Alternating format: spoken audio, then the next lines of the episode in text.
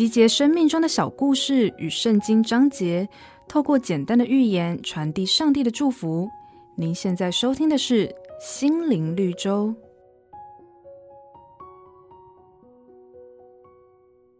说到有一个太太提起她的邻居，总是一副相当瞧不起的样子。只要有人到她家做客，逢人就说：“哎呀，我那邻居太太可真是懒惰啊！你看，你看，她晾在院子里的衣服老是有斑点。一个勤奋的女人怎么会把衣服洗成那个样子呢？”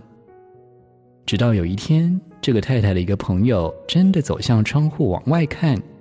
没多久，只见他转身抽了几张面纸，把窗户上的污渍抹去，回过头笑着对那位太太说：“你看，这下不仅你家的窗户干净了，连对面邻居的衣服也没有斑点喽。”指责他人往往比检讨自己要来得容易许多，但是圣经上有句话说：“为什么看见你弟兄眼中有刺？”却不想自己眼中有梁木呢？仔细想想，当我们一味挑剔别人的同时，是不是也把自己的缺点暴露在众人的眼前了呢？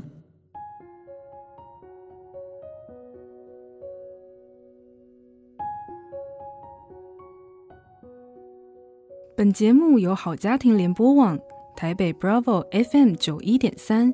台中古典音乐台 FM 九七点七制作播出，瑞源银楼与您共享丰富心灵的全员之旅。